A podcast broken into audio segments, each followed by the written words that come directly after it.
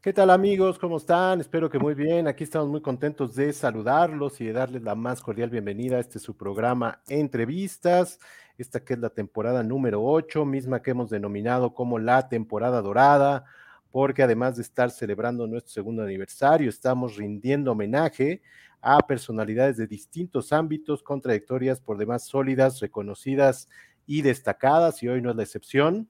Saludamos, como es nuestra costumbre, buenas noches, buenas tardes, buenos días, dependiendo de la hora en que nos estén viendo o escuchando. Suscríbanse a nuestro canal de YouTube, youtube.com, diagonal C, diagonal entrevistas Omar. Estamos también en Facebook como arroba Omar Entrevistas y en Spotify, donde pueden escuchar las 100 entrevistas que llevamos al momento. Escríbanos, mándenos sus comentarios, saludos, recomendaciones. Eh, recordarles que además de tener una conversación con los invitados, nos gusta tenerla también con ustedes. Eh, y bueno, recordarles también que este es un programa, primero que nada, para pasarla bien, para pasar un buen rato, para conocer a nuestros invitados, aprender de lo que nos vienen a platicar y, ¿por qué no? Como decimos siempre, reflexionar en torno a ello. Y hoy tenemos un gran programa, un invitado de lujo. Vamos a hablar de muchos temas, vamos a hablar de, de números, de estadísticas, de encuestas, de opinión pública, de Sinaloa, de la Ciudad de México, de béisbol, de Cruz Azul, de periodismo deportivo, de libros, de música, de preparación, de actuaría, de matemáticas y de muchas otras cosas más.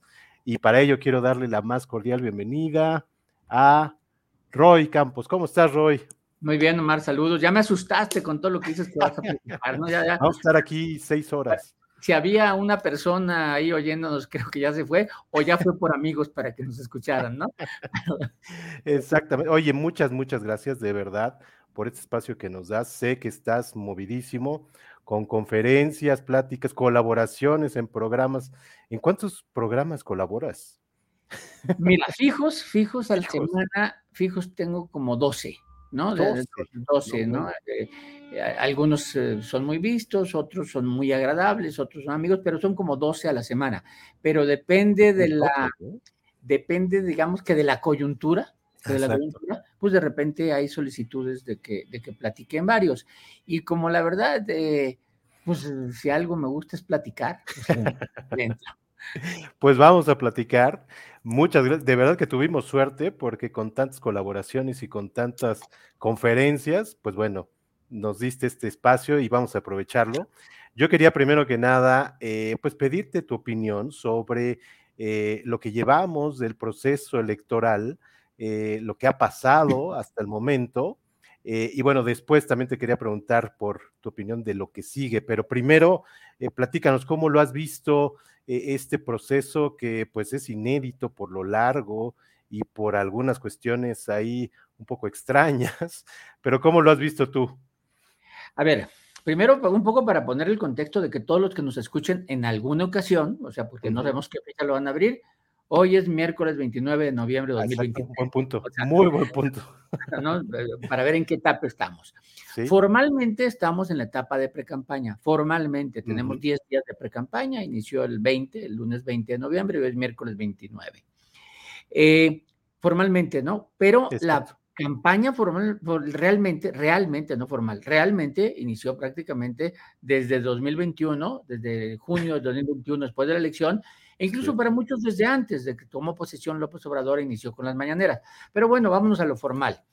ya hay, por, cierto, esto de que un proceso inédito es como un lugar común, todas las elecciones son inéditas, todas. Es cierto de alguna manera, ¿no? Son tiempos distintos. Todas las elecciones que se dicen es la más grande de la historia. ¿Por qué? Porque cada vez hay más votantes, o sea, ¿no? Más elección más concurrida, pues sí, pues la población crece, el padrón electoral crece y pues entonces hay más concurrida. En 2018 hubo 57 millones de votantes y hoy probablemente tengamos 60 millones de votantes. bueno, mira. Eh, ¿cómo, cómo las veo? Si yo te diría, es de alguna manera aburridas en estos 10 días de pre-campaña aburridas. ¿Por qué aburridas? Porque la candidata que va al frente, que es Claudia eh, que, va al frente, ¿no? O sea, ni siquiera estar peleando por cuántos puntos. Hasta los opositores aceptan que va al frente y dicen la vamos a alcanzar. Bueno, la candidata que va al frente está haciendo una campaña que no tiene por qué hacerla entretenida. Si lo que le conviene a ella es hacerla aburrida. ¿Por qué? que no haya debate. A ella le convendría que la elección fuera este domingo. claro. Y entonces, lo, lo, menos que se muevan las cosas, lo menos debate, los menos errores posibles, lo, lo, menos es mejor. Entonces, la candidata que va al frente está haciendo una campaña muy estructurada, sin correr riesgos. Por ejemplo, hace poquito no fue a la Feria Internacional del Libro. Ah, no tenía que ir. ¿Para qué corre un riesgo? Entonces, la critican porque no de la cara. Los opositores le dicen sacatito balconego. Sí, si quieres, sí. Es decir, le saco a que haya un error, un grito que se haga viral, pues ¿para qué corro un riesgo? Mejor voy a escenarios controlados. Claro. un poquito lo que hizo López Obrador cuando no fue al debate, ¿no? Creo que fue 2006 y sí le costó. Exacto. Fue el primer debate de 2006 y sí le costó. Ahí creía que no, pero eh, eso estaba tratando, ¿no? Aunque eran otros tiempos, eran otros tiempos y además era opositor. Era opositor, no era gobierno. Ahora, y, y, también no había redes sociales. Twitter nació en febrero de 2000, en febrero marzo de 2006. Este debate justo se hizo cuando estaban haciendo Twitter. Entonces, todo esto de la, pues no, o sea, no, hoy la comunicación es de otro tipo. Y Claudia pues, realmente sabe que cualquier video se va a hacer viral. En la televisión, no, en las redes se va a hacer viral. Entonces, va y cuida. Bueno, eh, también cuando dicen es que no se ha separado el López Obrador, ¿cuándo vamos a conocer a la, a la real candidata? Pues bueno, resulta que ella en su investigación seguramente detectó que la preferencia por ella está muy correlacionada a la simpatía por el presidente y el apoyo de la, de la cuarta transformación. Claro. Entonces dice, ¿y por qué me voy a separar? ¿Para qué me separo? O sea, o sea, no, para que corra riesgo. ¿Y por qué corre riesgo? O sea, si lo que trata una campaña, cuando termina una campaña política, lo único que importa es quién ganó. Sí, claro. ¿Recuerdas que, algo, que algún, que algún eh, clásico dijo, haya sido como haya sido? Bueno, entonces, pues en ese pensamiento haya sido como haya sido. Bien, entonces Claudia está haciendo una campaña muy profesional, muy asesorada, muy disciplinada para ganar una elección, no para tener aplausos de los opositores, sino para ganar una elección. La obligada a hacer la campaña agresiva, contrastante, movida, pues es Xochitl Gálvez. Bueno, y resulta que en lo que va de, de la precampaña es la primera semana, ¿qué fue lo más interesante que hubo? El pleito en el frente por las candidaturas, que si uno se enojaba, que el otro se enojaba, que renunció, que siempre no, un, gobernador, un gobernador que renuncia, que obligó a Xochitl Gálvez a que al tres días después de iniciada cambiara su equipo se dieron cuenta que no estaban haciendo buena campaña. Bueno, la segunda semana, ¿qué es lo importante que ha pasado? Un pleito entre Vicente Fox y la esposa de Samuel García. Sí. No, no ha sido, a ver, ¿qué ha hecho interesante Xochitl Galvez, que es la obligada? Pues sí, aprovechó al máximo lo que pudo la FIL. Se fue a la FIL y la aprovechó al máximo. Pero ya no da más que eso. Eh, no, no, no, no hemos visto a la Xochitl eh, ciudadana, espontánea, simpática, fresca, antipolítica que vimos. No la hemos visto todavía. En cambio, lo otro interesante es la definición del interinaje en Nuevo León, que permitiría o no permitiría a Samuel ser candidato. Samuel García. Pero entonces no ha sido la obligada a hacer campaña en lo, a lo que va hasta ahorita, sabiéndose en desventaja, no lo hemos visto. Hay que decir, es una campaña larga, larguísima. Muy larga, ¿no? En 2006 era de 160 días. Bien, la acortaron a 90 días. Bueno, hoy, hoy, hoy faltan 185 días de O sea, es más larga que cuando decían que era larga. Exacto. Tal cual. A eso me refería un poquito con inédita por lo largo, por lo extenso. bueno, y lo inédita que son mujeres, ¿no? O sea, ah, mira, ese es otro inédita, Pues, mujeres, prácticamente un hecho que vamos a tener una mujer presidenta. También inédita, te voy a decir por qué. Inédita porque es la primera elección presidencial en donde van juntos PAN PRI, o sea, las dos. Exacto. fíjate, el PAN PRI PRD, hasta antes del 2018, ellos tenían el 96% de los votos. Fíjate. Eran la, entre los tres eran, tenían todo. Hoy tienen que juntarse y no van ganando. Luego, también es inédita que es la primera elección de, donde el PRI no va con un priista.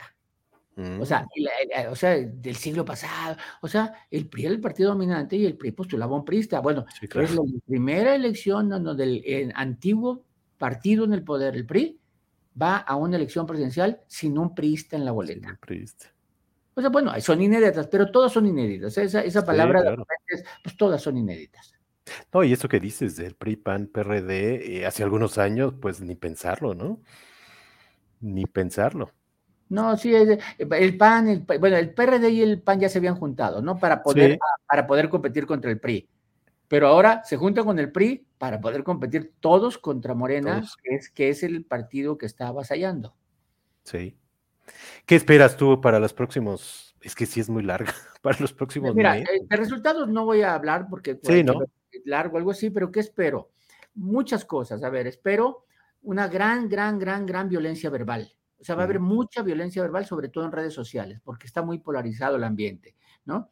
Eh, eh, preveo dificultades para hacer campaña en zonas controladas por el crimen organizado. Va a haber problemas para hacer campaña lo cual implica que tal vez veamos violencia política.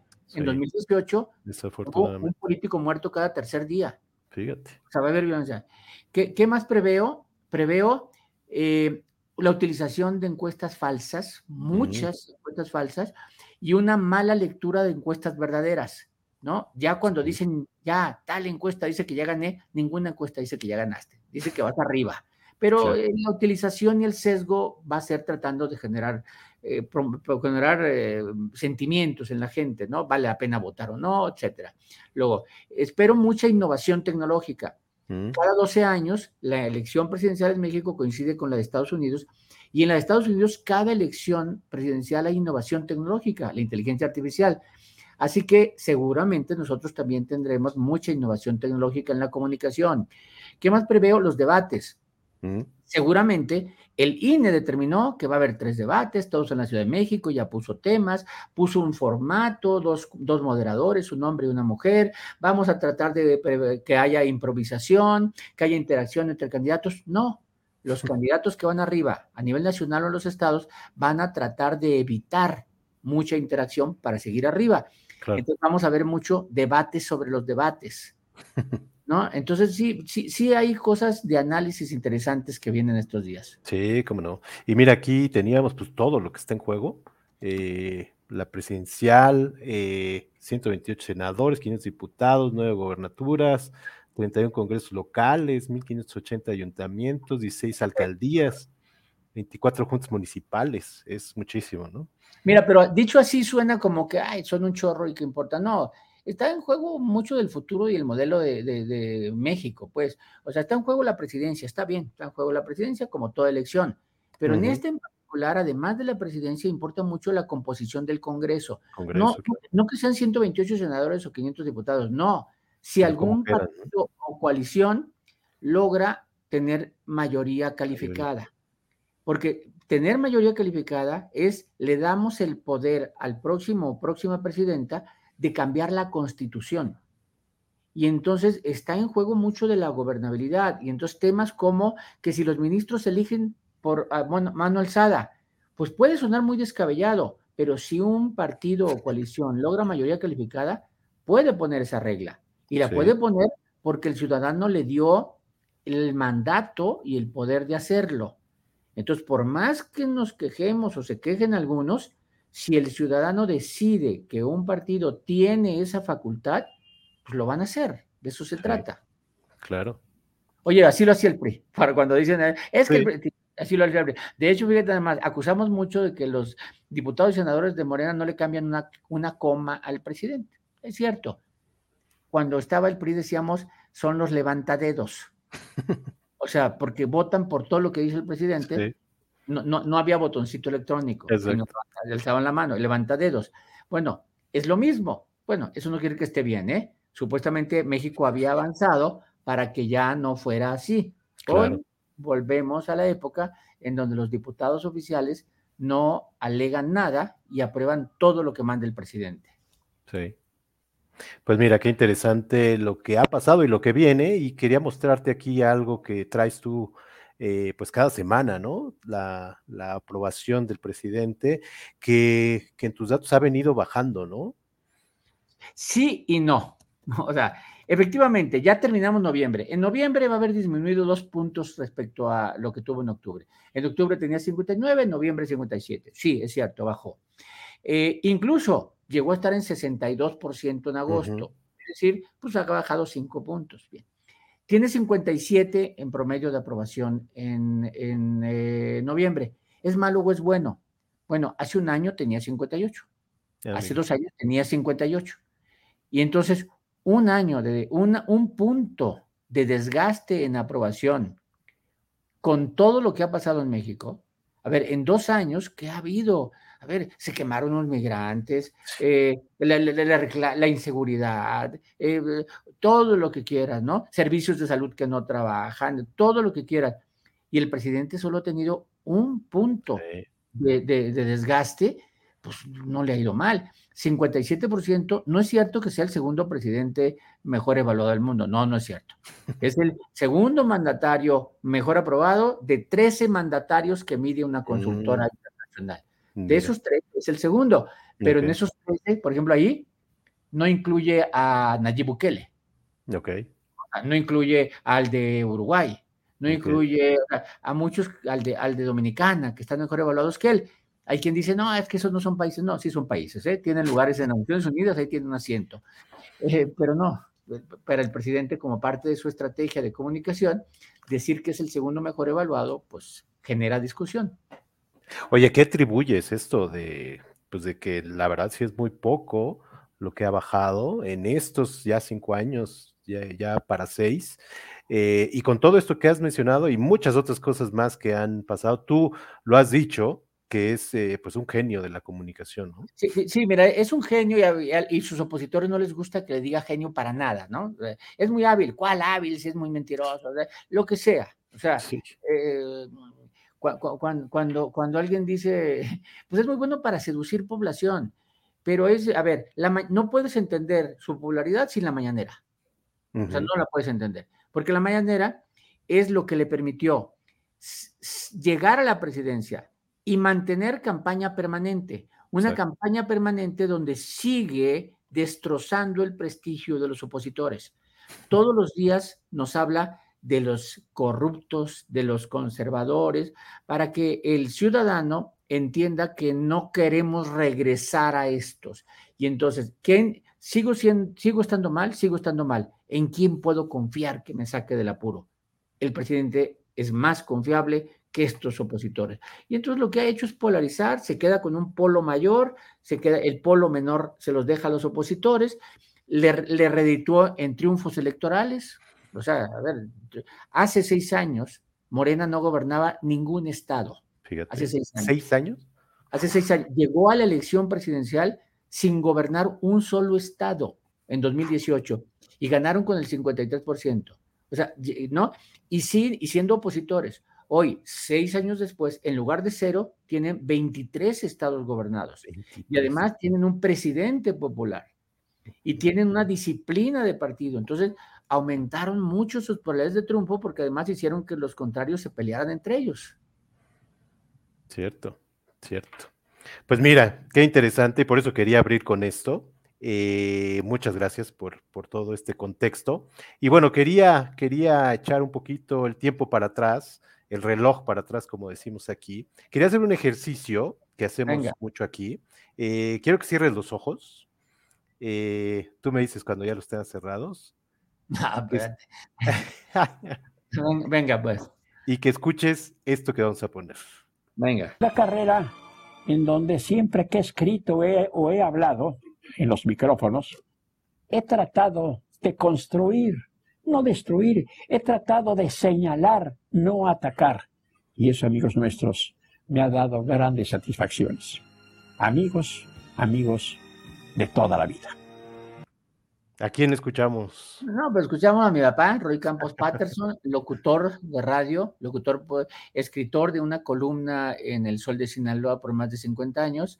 Eh, esta grabación, por la voz, no la había oído así tal cual, ¿no? Pero es de la última etapa de su vida, cuando ya estaba grande, 80 años, ¿no? Ha de haber tenido en esa época, ¿no? Murió, murió en el 2010, en octubre de 2010.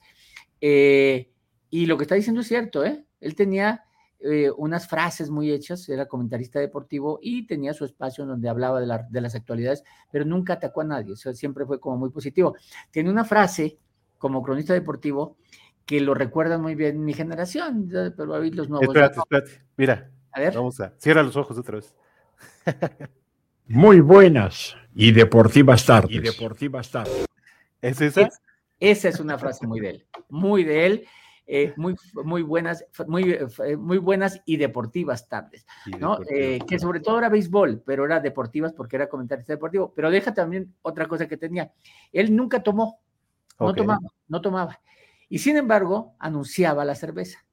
Ah, porque era, era el patrocinador de sus programas, ¿no? Ok, ok. Y entonces eh, muchos de mis amigos me dicen que empezaron a tomar por su culpa, porque, decía que, así, ah, cómo se antoja una cerveza bien fría en este momento. Y, ay, entonces hacía como si le gustara la cerveza. Claro y nunca tomó. Se los antojaba a los demás. E, eso, por ejemplo, también equipara a un paisano también que era Pedro Infante, que su mejor papel era el de borracho y tampoco nunca tomó. Y tampoco tomó. Y, no, tomaba, pero le hacía muy bien de borracho.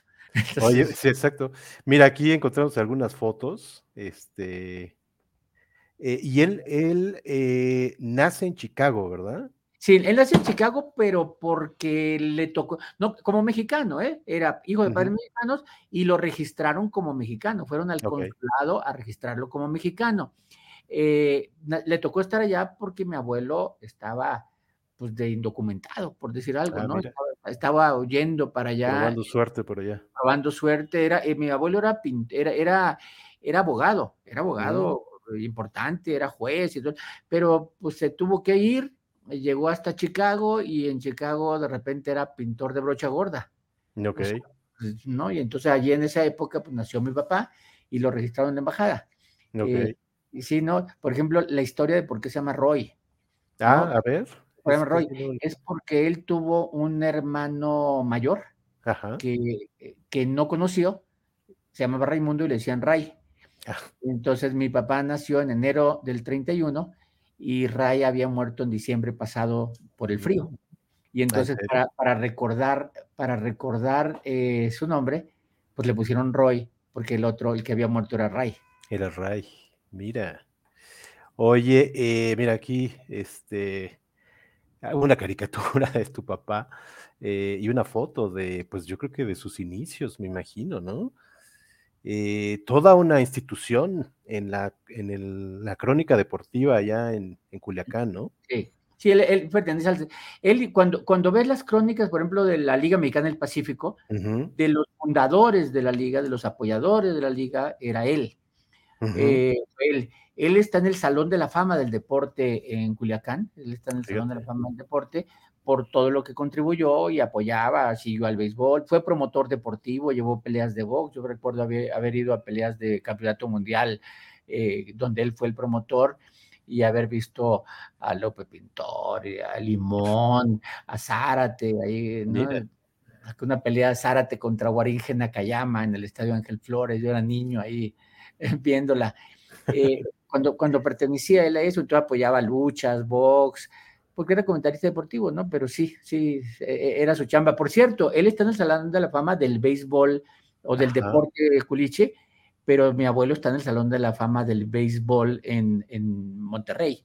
Ah, mira. Porque también fue periodista deportivo, ¿verdad? También fue cronista, cronista deportivo, eh, ya cuando regresó de Chicago, eh, fue periodista, su, apodo era Fray Kempis, fundador de periódicos, mm. y, y, en el Salón de la Fama. Eh, todos los años escribía el libro rojo del béisbol donde sacaban todas las estadísticas. No sé si me venga de ahí el ser estadístico. Lo de él no eran cálculos, sino números, numeritos, los numeritos que en el béisbol funcionan mucho. Hoy están en las computadoras, pero en esa época tenía que ponerlos y los imprimían. Y bien, él jugó béisbol también, ¿no? Tu papá. Mi papá, pero no profesional, o sea, no, no, no, no profesional. De hecho, eh, sí jugaba, recuerdo todos los domingos iba a jugar y luego regresaba, a jugar algo así. Yo también jugué. Más amateur, ¿no? Nada, bueno, eh, pero, pero pues jugaba porque somos aficionados. En Sinaloa es prácticamente imposible no ser aficionado al béisbol. Eh, y el único de la familia así que hizo deporte más o menos profesional fue mi hermano menor Enrique, que ya murió, Enrique, 35 años donde jugó de alguna manera o entrenó, nunca debutó con los Pumas fútbol, pero fue el único así de la familia que hizo deporte más o menos profesional, nunca cobró nada, sino estaba ahí en el equipo de los Pumas. Estuvo ahí en Pumas, ¿verdad? Y vivía, en la, vivía en la casa de los Pumas, ahí en Revolución, cuando había ah, casa de los Pumas. Qué bien, aquí veíamos los tres mosqueteros de la radio, eh, con otros dos que ahorita se me escapan los nombres. Agustín, de, Valdés, Agustín de Valdés. Exactamente. Exactamente, era el, el, más famoso cronista de los tomateros de Culiacán, era Agustín de Valdés, era radio. Mi papá surge como cronista de los tomateros también cuando nace la televisión en Culiacán.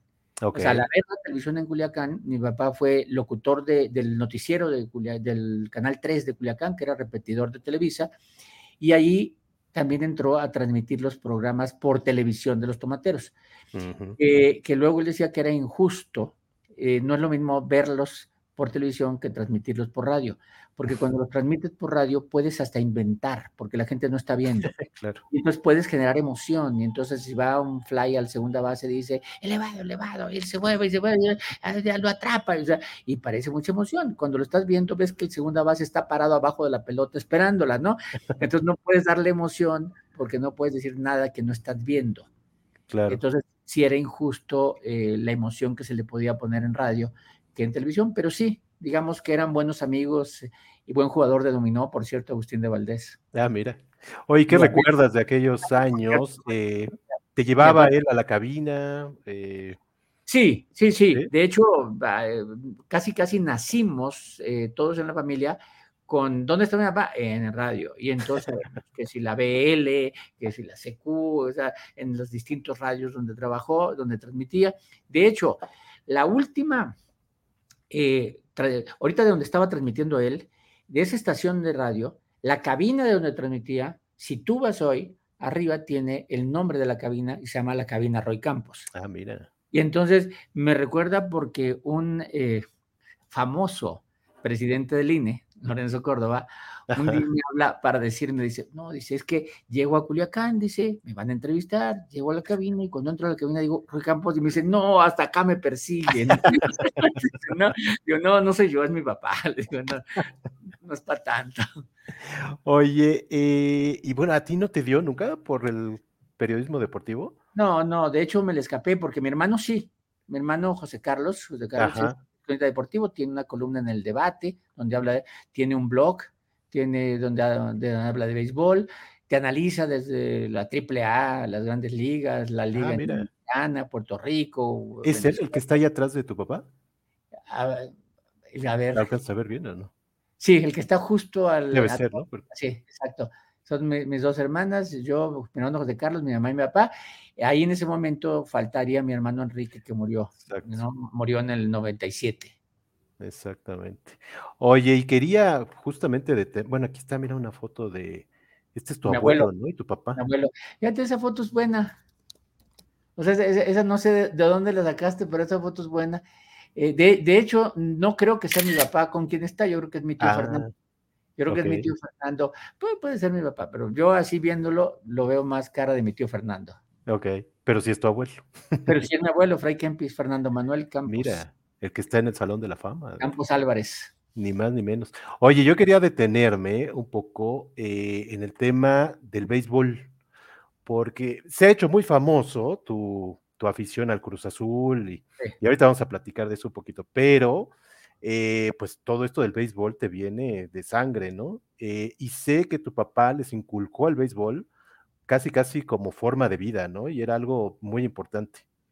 Mira, eh, no, es que nos haya inculcado, pero es algo que se adquiere. Primero, verlo a él de todos los días cuando hay juego, ir a ver a los tomateros. Me acuerdo el primer campeonato de los tomateros, por ahí de principios de los setentas, primer campeonato de, de, los tomateros contra los mochis. Yo estaba en el dugout. Mm, yo estaba en el dugout, por cierto, en el dugout de los mochis, aunque yo era tomatero, pero era el que estaba a un lado de la cabina donde mi papá transmitía y me aventé todo el juego desde abajo viéndolo y recuerdo el, gusto de ver ahí a Pedro Ramos, Clarence Jones y el equipo de, los cañeros que tiene un equipazo con Aurelio Rodríguez, Chico Rodríguez, el papelero de manager y traía, no, no, o e, era esos recuerdos de niño, entonces no que me haya inculcado la afición. es que se adquiere porque desde niño estás en el estadio y tus amigos también son beisboleros. Por cierto, he contado la época en, el aniversario de la radio en Culiacán, platiqué eso. ¿Cómo era la vida de un joven en Culiacán en esas épocas? Tú ibas caminando por la calle, no eh, si ibas, si querías al estadio. Pero si no, pues ibas a la taquería con amigos, estabas en la calle. Siempre estabas oyendo el béisbol. Si ibas caminando, ibas, en cada casa tenían el béisbol en radio. Ah, ¿En serio? Con Agustín de Valdés transmitiendo, que era el del radio, y entonces ibas siguiendo el juego, ibas a la taquería y los taqueros tenían, no, no tenían música, siempre era el juego de béisbol prendido, siempre. Entonces, tú durante la noche, durante el juego, por donde te movieras, si te subías un taxi, estaba escuchando. El radio era todos escuchando el béisbol. Entonces vivías, vivías la afición al béisbol porque era la vida de una ciudad como Culiacán. Los tomateros siguen siendo, a pesar de que tienen, han tenido dos malas temporadas, siguen siendo un equipo muy popular. En la Liga Mexicana del Pacífico, los equipos más populares, aunque les vaya bien o les vaya mal, sean campeones o no, son los tomateros de Culiacán y los naranjeros de Hermosillo. cierto. No, y lo que me platicabas fuera del aire de, de los números en TikTok. Sí, mira, TikTok de alguna manera representa no la afición, sino la mercadotecnia, ¿no? Porque hay que hacer videos. Bueno, la cuenta de TikTok de los tomateros de Culiacán tiene 1.6, más o menos millones de seguidores, que supera los que tienen los Yankees y los Dodgers. O sea, no tiene nada que ver con la calidad de los equipos, no tiene nada que ver. ¿No? No tiene nada, ¿no? sino que hacen videos simpáticos como parte de la mercadotecnia, ¿no? Eh, eh, de equipos deportivos en México, más que los tomateros de Culiacán, solo tiene en TikTok solo el América y la Chivas. Las Chivas 1, la América 2 y luego los tomateros de Culiacán. Pero sí, o sea, eh, hacen muy buena, muy simpáticos videos para subir a TikTok lo que hace que lo siga gente, aunque no sepa de béisbol. Buena mercadotecnia, como bien dices. Dice Irma del Carmen Astiazarán Garibaldi, me ah, encanta. de, Sonora, de Sonora. Ah, mira, me encanta escucharlo y me son confiables sus comentarios, te dice. Grande. Mira, digo Astiazarán porque tengo amigos Astiazarán en Sonora. ah, mira. Ese, ese eh, apellido seguramente es ahí de Sonora. Dice, de acuerdo con lo de los tomateros, y los naranjeros de Hermosillo. ¿Ya ves? Oye, mira, aquí está eh, un box score del béisbol. Este, no sé, ¿tu papá lo llevaba este, cuando transmitía? Me imagino que sí. Sí, sí, no, no, yo lo llevaba también. ¿Tú lo llevabas? Eso te iba a preguntar. Yo fui, yo fui manager también. De, ¿Ah, en serio? De, menores. dirigía gente que luego llegó a la Liga Mexicana como profesional. Yo, pues, Mira. de modo que no llegue de alguien de ahí. Eh, recuerdo, recuerdo, ¿no? Novelo, el Jaime Novelo, me acuerdo que llegó a jugar en el profesional, y esos box score, no nomás yo, mi mamá los llevaba. cuando nombraron a mi papá miembro del Salón de la Fama ahí en, en Sinaloa, cuando me dieron la palabra para hablar, hablamos sus hijos, yo dije que mi mamá también debía nombrarla, porque parte de él como cronista deportivo era lo siguiente, él se iba a transmitir el juego de los tomateros, pero había cuatro juegos, porque eran ocho equipos en la liga, ¿no? Y entonces tenían, pues jugaban los cañeros, los algodoneros, los, eh, jugaban Ojoa, jugaba Guaymas, ¿no? Los equipos. Y entonces, mientras mi papá transmitía, mi mamá escuchaba los tres juegos. No me digas. Y llevaba el box score de los tres juegos. Para que mi papá cuando llegara escribiera su columna iba para el periódico y en los box score eh, hacía la crónica de qué pasó en cada juego. Pero mi mamá era la que les hacía, hacía entonces mi mamá sabía hacer box score, todos familia. Entonces un box score para nosotros es así como con lo que crecimos. ¿Y no tienes algunos guardados de ella? No, tengo, no, de ellos no, fíjate, tengo uno extraño que incluso teníamos eh, dos que ya murieron, mi amigo Fernando Schwartz. Cuando vivía Fernando Schwartz, íbamos a ir a ver al mago Septién. Porque tenía un box score de mi abuelo, de mi abuelo, que había hecho cuando veía a Cachorro, y entonces en una libretita, eh, viendo un juego en Estados Unidos presencial, tenía el box score. Bueno, quién sabe qué anotaba, que no le entendíamos bien qué había hecho, porque pues era desde los años 30. entonces ya había cambiado la anotación, entonces íbamos a ir al mago a que nos tratara de dilucidar. De traducir. de traducir qué era eso, ¿no? Entonces, no guardo ningún box score mío, igual que no guardo muchas cosas que luego le he reclamado a mi mamá que por qué las tiraron, de, estadísticas que llevaba yo de niño. claro. pero, pero guardo uno de mi abuelo de los años 30, fíjate, hace casi 100 años. Fíjate, qué maravilla. Oye, ¿y sigues el béisbol todavía de, del Pacífico, de las ligas mayores? ¿sí? ¿sí? Sí, sí, sí, No al grado que quisiera porque las elecciones me quitan tiempo, pero sí. sí, y las entrevistas. Eh, no, no, sí, pero sí, sí, sigo hago lo, lo, más posible para seguirlo. Oye, y bueno, el, béisbol es por antonomasia el, deporte de las estadísticas. Eh, no sé, ¿viste esta película? Y no sé si leíste el libro de Moneyball. Sí, Sí, sí, sí, que además tiene que ser mucho y así ha pasado también en el fútbol, ¿no? Ya, ya, ya la forma de contratar ya tiene otra cosa que ver, ¿no? O sea, eh, ya, ya no sé, el atleta, no, es, es, rindes o no rindes, ¿no? Al grado de que los actuarios que se dedican a esto, yo también soy actuario, eh, evalúan a un jugador a, veces por el ancho del brazo. ¿Por qué? Porque el ancho del brazo te permite más espacio por donde no va a pasar la pelota. Y entonces, no, es una serie de, estadísticas que te dicen, y por la edad y tu rendimiento, que necesites tantos jorrones, no importa, te envasaste, produciste, o sea, qué tan efectivo eres. Entonces, le dan valor al jugador con variables actuariales, lo cual lo ha hecho pues también bien. O sea, a lo mejor muchos de los jugadores que hoy admiramos no hubieran llegado a jugar con estos criterios.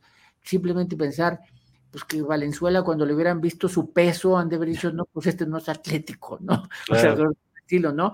O Héctor Espino, el Superman Héctor Espino, ¿no? O sea, ¿no? ¿Por qué, no? O, jugadores como aquel millonario, el Defonso Ruiz de Nayarit, aquel en primera base, que, que pues tenía unos lentecitos porque no veía bien, y yo decía, pues cómo le va a pegar a la pelota si no va bien, ve bien. O sea, con estos criterios, muchos de los héroes deportivos que hoy tenemos a lo mejor no hubieran sido, pero llegaron. O el mismo Baby Ruth, ¿no? O sea, que no era nada atlético, que digamos. Me decías eh, fuera del aire también que tu equipo son los Atléticos, ¿no? De Oakland todavía, eh, en un futuro de Las Vegas. Pero mira, ese equipo eh, se ha caracterizado mucho por todo este tema de basarse mucho en los números, este, contratar eh, gente más vieja o más joven, eh, que no son tan conocidos, pero mucho eh, tomando en cuenta los números.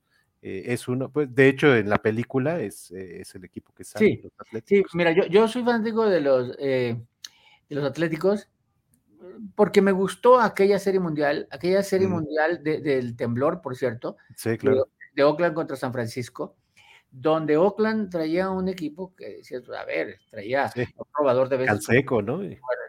bueno, traía a Canseco y a Maguire como pero traía a Dave Henderson como bateador también, ¿no? Que era tercero, cuarto y quinto bat. Ah, claro. Y, luego Ricky Henderson, de, robador de bases, ¿no? Y, entonces pues, la, la rusa como, como, como de... Ah, cierto Sí, sí, ¿no? Entonces, era un equipazo y desde entonces me gustaba. Y además tocó la Serie Mundial, a media Serie Mundial hay un temblor que destruyó el puente, porque además eran dos ciudades separadas por un puente, ¿no? San Francisco y Oakland. Y entonces pues, la ciudad destruye y entonces un poco se atrasa la Serie Mundial, pero eh, le llaman la Serie Mundial del Temblor. Del temblor, sí, totalmente. Oye, eh, te iba a poner aquí algunas películas. ¿Tienes alguna película favorita de béisbol? No, a ver, prácticamente todas, ¿no? Desde simpáticas como las series infantiles, ¿no? Aquel de los de los pequeños campeones, Los campeones. Los revoltosos, ¿no? Que también se Sí, donde, donde, cómo ganamos aquel el Coppertown, o los, ¿no? los niños de Monterrey ganan con Ángel Macías como él, que, que, piche, que picha y batea y ganamos 1-0, todo el rollo, que luego voy a jugar Ángel Macías, porque ya de su vida profesional ya no jugó de pitcher, sino era jardín central. Justo jugaba con Culiacán cuando aquel primer campeonato que mencionaba, el, el centerfield era Ángel Macías. Fíjate, fíjate. Estaba el caballo Rojas, ¿no? En ese equipo. Este, no sé. Sí, lo que, sí. estaba era un gran empresario del béisbol, Pepe mm. Ah, mira. Pepe Maiz estaba ahí en, esa, en, esa, en ese equipo de los pequeños gigantes y su papá su papá, porque él era, digamos, que el, de más, el más pudiente del equipo, su papá que apoyaba económicamente el equipo y gracias a él se pudo viajar, pero Pepe Maiz, el empresario de béisbol, eh, es, era jugador ahí en ese equipo. Mira, Pues hay muchas películas, unas muy buenas, como dice, otras divertidas. La, de Robert Redford, ¿no? La de Robert sí, el natural. Natural, ¿no? El Robert Redford. O, la de el primer jugador negro, o sea, no, ah, no sé si era el 9, el, el, número que usaba. 42 el 42, ¿no? Es ese que está ahí, mira, ahí, 42. Exacto, y esa es una gran película, ¿no? O, aquella del sueño, ¿no? Donde hacen por fin el, campo de béisbol. El campo de los sueños. El campo, o sea, hay muy buenas películas, no tengo ahorita. Oye, o, Clavillazo. Ah, claro. el brazo de oro, ¿cómo se llamaba? también, también tenemos para divertirnos de esas. Sí, es cierto, sí, es cierto. Oye, pues muy bien, pues dejamos el tema del béisbol, que a mí me encanta. Eh, a ti también, pero como, viste, como viste, a mí también. Vamos, quiero hacer un viaje a tu infancia. Este, quiero mostrarte algunas fotos. Eh, y bueno, la primera es esta. Pero hace 10 eh, años. Exacto, hace 7, ¿no? Mocorito y Alcoyonqui. Mira, en Mocorito nació mi mamá. Ajá. Nació, mi mamá, aunque se crió en otro lugar, se crió en El Dorado, pero ahí nació en, en Mocorito, porque ahí estaba mi abuelo materno, ahí era juez. Y entonces mm, ahí nació en Mocorito. Eh, yo te voy a decir sinceramente, yo no conozco Mocorito. Mira. No conozco Mocorito. Esta, es el inicio de la sierra, ¿no? Es el inicio de la sierra eh, que conecta con Durango. Eh, pegado, o sea, pegado a, a Badiraguato, pero, ahí es Mocorito. Y Alcoyonqui, Alcoyonqui está en el municipio de Culiacán, está en el mismo municipio ah, y es un lugar donde nació mi abuelita, mi, abuelita Angelita. Ahí nació en Alcoyonqui. Ahí en Alcoyonqui es una localidad, ¿no? Y todavía no pegada a Culiacán, todavía hay que tomar algo de carretera, pero ya está muy cerca. Eh, y ella escribió un libro en donde su vida, ahí, ahí le tocó la revolución. Ah, mira. La revolución 1901 y ahí le tocó cómo llegaban, cómo salían los revolucionarios y todo, pero era un lugar donde, donde nació mi abuelita en 1901. ¿Es la abuelita que vivió con ustedes? Sí, es la abuelita que vivió, sí, es mi abuelita Angelita, que mi mamá fue la única hija, eran puros hombres y ella, y entonces como aquellas novelas de como agua para chocolate, ¿no? Donde la, era la, hija, era la, ¿no? Entonces terminó viviendo con mi mamá y fue la que realmente nos educó a nosotros tenemos recuerdos de toda la vida de mi abuelita. Sí. Oye, y Culiacán es donde tú naces, ¿no? sí, sí, yo nací en Culiacán, en el centro, ahí en la calle Rosales. Eh, mira, la de la derecha es la Lomita, ya no la conocí, es la Lomita, eh, que es una iglesia que está en un cerro, que es al final de la calle principal de Obregón, para los que no conozcan, el final de la calle principal llegan a un cerro, en el cerro había una iglesia, no es nada parecido a lo que hay hoy, pero antes de la revolución no tenía esas escaleras y entonces la historia es que un general, un general, creo que fue Antonio Rosales, no, estoy seguro, pero bueno, prometió que si ganaban la, la, guerra, si triunfaba la revolución, le hacía una escalera a la lomita. Ah, mira. Y entonces, después de la revolución, se hace esa escalera como un tributo que da el general para la lomita y entonces se volvió famosa la lomita. Hoy no es así, hoy es muy poblada y la misma lomita tiene una forma distinta. Respetaron el casco y le hicieron como unas geodésicas ahí arriba, como muy bonita la lomita, que es un símbolo de la ciudad. Sí, ¿verdad? Totalmente. ¿Qué recuerdas de... la izquierda es la catedral. La izquierda es la catedral. No, pues es que ah. eh, eh, son para los turistas van y las ven como turista, voy a ir a la catedral, algo así, pero para los que viven ahí es como, como el diario, o sea, el pasar diario por ahí, la lomita. Yo estudié abajito de la lomita, estudié ahí en el ah, tecnológico, en el tecnológico de Culiacán. Esto era nuestro escenario diario, o sea, diario. Eh, la lomita era parte de nuestro escenario y vivía a tres cuadras de ahí además. Ah, mira. Y, y la catedral pues está en la calle principal. Para donde te movieras era la catedral. Entonces, ¿qué recuerdo de ellos? Pues no, en la catedral llegué a alguna, en alguna boda le hice de monaguillo, llegué a cantar en el atrio algunas cosas, ¿no? Eh, como si cantara realmente. Pero bueno, eh, pero sí, sí, hay recuerdos, pero es de la, la cotidianidad de, de que vive uno ahí. Claro, te voy a ir mostrando algunas eh, cuestiones que sé que, que te gustaban y que eras bueno. Una de ellas entiendo que era esta, ¿no? El valero y el trompo. Eras bueno, ¿no? Para no, no, no, a ver, los que eran buenos sí eran buenos. los usaba. ¿no? El valero, sobre todo, y todavía sigo por ahí, valero, algo así, pero en el trompo no, yo me recuerdo algunos vagos que tenía que decir yo, pues no, no, o sea, no, me voy a comparar con ellos, ¿no? Pero considerando lo que hoy los niños hacen con ello, que es nada, pues entonces yo, yo sería como ídolo de ellos porque sí puedo bailar el trompo o sí, o sí puedo jugar al valero, ¿no? Sé, sé, hacer muy bien las jugadas, no como otros que sí eran verdaderamente vagos. ¿Ah, sí? Eh, ¿Hacía torneos o algo así? ¿O en la calle? Ahí? No era bueno, al yoyo no era muy bueno. O sea, pues, los básicos, pero no, no, era vago. Mira, las matemáticas que desde chicos te, empezaron a dar, ¿no? Y como decías, eh, comentas que puede ser de familia, ¿no? Que, sí. te haya gustado y que haya sido bueno para ello. Sí, sí, sí, sí hay, sí, sí hay de familia. O sea, mi abuela, Angelita, la que te digo que nació en el Coyoonquil, mi abuelita, eh, pues nació en una época en donde las mujeres estaban muy restringidas en lo que hacían. Sin embargo, sin embargo, ella, joven, daba clases de matemáticas y de dibujo, que no se acostumbraba que una mujer lo hiciera y lo daba eh, a, los que luego fueron importantes en México, ¿no? Ella, conoció, por ejemplo, Juan de Dios Batis, fundador de la ah, Politécnico, así, que es sinaloense, por cierto, también. Pues sí, o sea, ella, ella creo que viene de ahí y de la parte, la, de la parte de mi mamá. tengo tíos ingenieros, creo que la parte de matemáticas viene más bien del lado de mi mamá. Ok. ¿Y cuándo te diste cuenta que, que eras bueno para ello y, y te gustaba, no? Mira, ¿qué decir que cómo me di cuenta? Uno, en la familia siempre, mis, hermanas, mis dos hermanas también son buenas para las matemáticas.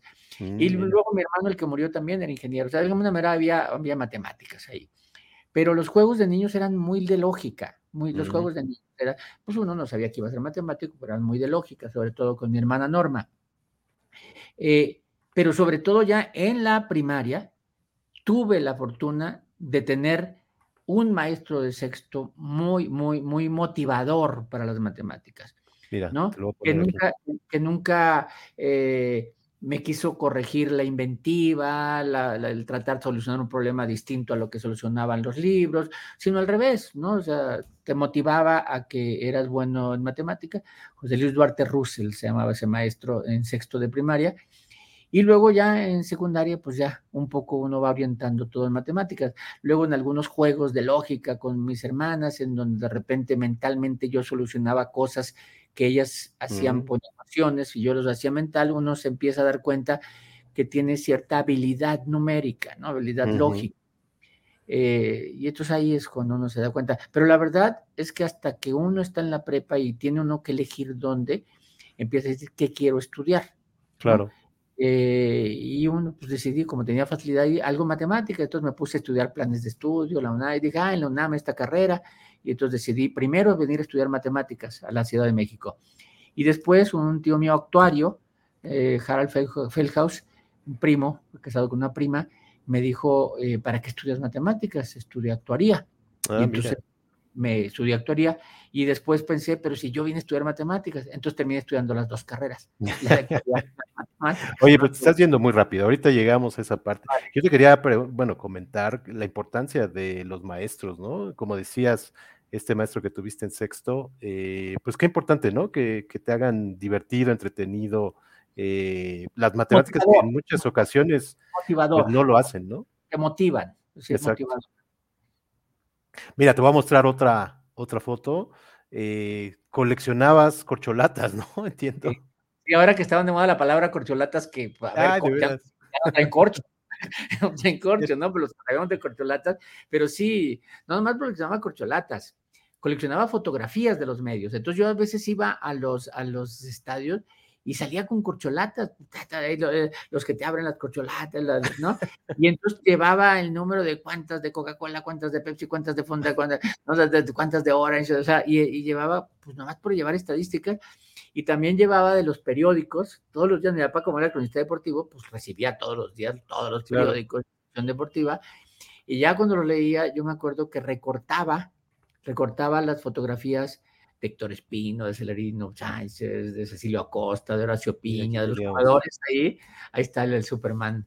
Eh, ¿no? Y entonces eh, recortaba y yo llevaba, ¿no? Muchas repetidas, porque no, eran, no era como hoy que le tomo una foto cada vez, ¿no?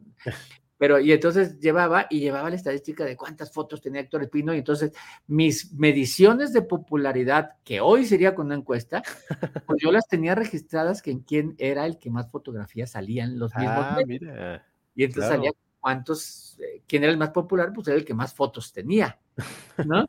y, entonces ahí yo ya llevaba, eh, por eso te digo que hay cosas que, que mi mamá tiró, eh, ahorita que llegas con el Cruz Azul, una de ellas es eh, cosas que llevaba del Cruz Azul, ah, pero, pero, pero esto también, las estadísticas de las fotografías, pues también se perdieron ahí en el. Oye, pero entonces sí llevabas estadísticas desde aquellos años. Sí, en esa, fíjate, en esa época todavía, todavía no, entraba ni siquiera sexto de primaria. ¿En serio?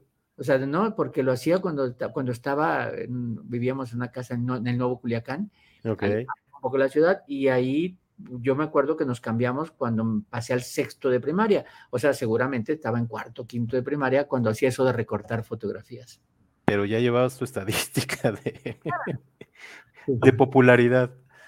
Oye, y otra cosa que coleccionabas, eh, cerillos, ¿no? Las cajas de esas, bueno, por ejemplo, lo que está en el centro no, porque era la portada. La parte de atrás, a ver, esa colección no valdría mucho. La colección, porque eran pinturas básicas, la parte de atrás de los cerillos clásicos, eh, y eran, las coleccionaba y las recortaba y las tenía. Eh, sí, o sea, y coleccionaba, llegué a tener toda la colección. Hoy valdrían mucho, esas, ¿no? Sí, claro. la verdad estoy exagerando, no sé si valdrían mucho. Hoy tendrían un valor alto, Exacto. ¿no? Más que en dinero, ¿no? Un valor de toda esa colección, de lo que fueron los cerillos. Hoy, a ver, los cerillos hoy ya, ya, no tienen nada que ver con lo que era antes, ¿no? Eh, pero, sí. Y otra cosa que a lo menos sí se tenga registrado que coleccionaba, una cosa que después ya me dio en la secundaria, que eran los boletitos de los camiones. Ah, no, no, no, era, no, era el papel cebolla, papel cebolla, y los coleccionaba, te voy a decir por qué. Eh, por, los, por la numeración. Por la numeración. Y la numeración, y entonces yo hacía capicúas y, y, pocas y cosas por el estilo, y entonces tenía un, boncho, un bonche de, de, de los camiones. Eh, ¿En serio? En donde me subía y guardaba el papel cebolla, esos delgaditos de papel cebolla que te daban en los camiones. Y, y, yo iba ordenándolos por números y, llevaba cuántos del que el número. Y hacía de cada, de cada boleto sacaba alguna conclusión. O sea, tu afición a los números sí viene de, de allá, de esos tiempos. Sí. Mira, oye, te voy a poner una foto para que se te haga agua a la boca. Este, y hablando de tu abuelita, entiendo que, que ella hacía este. este, este, este yo, diría que es cazuela.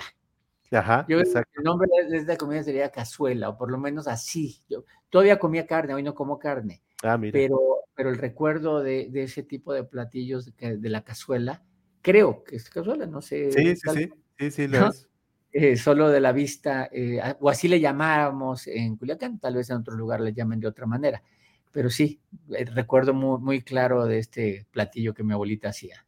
¿Qué es para los que nos están solo escuchando? Eh, descríbeselos.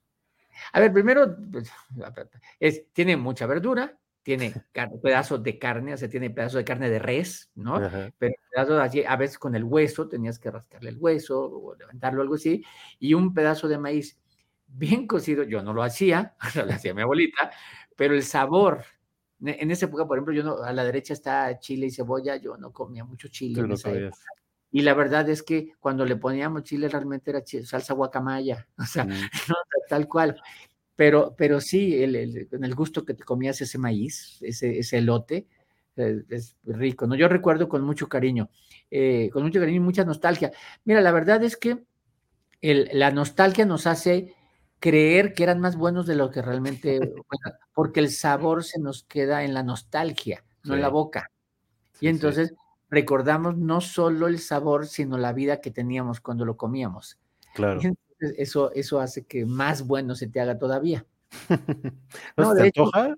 Ahora que eres. No, no, no, hoy ya no se me antoja, ¿no? Hoy, hoy como otras cosas, pero el sabor era, ¿no? De hecho, hay cosas que eh, hacía mi abuelita riquísimas. Por ejemplo, yo cuando ya vivía en Culiacán, en México, ya cuando estudiaba en México, Y cuando iba a ir a Culiacán y avisaba que ya iba, mi abuelita sabía que iba a llegar en 20 días, en días, algo así, y siempre, para cuando yo llegara, preparaba tepache. Entonces ponía las cáscaras de la piña, algo así, las ponía a fermentar para que cuando yo llegara hubiera tepache. Fíjate. E, esos eran pues de los consentimientos que me hacía a mí, que no costaban mucho y sabía que yo iba a llegar con la nostalgia de tomar tepache, ¿no? Entonces ahí tenía mi tepache cuando llegaba. Fíjate. Oye, eh, y bueno, tú mismo te describes como nerd, ¿no? Eras nerd en la escuela, muy aplicado, muy estudioso eh, y muy lector, ¿no? Eras un lector voraz. sobre todo, fíjate, en la secundaria y prepa, sí llegué a ser exageradamente, ¿no? Exagerado.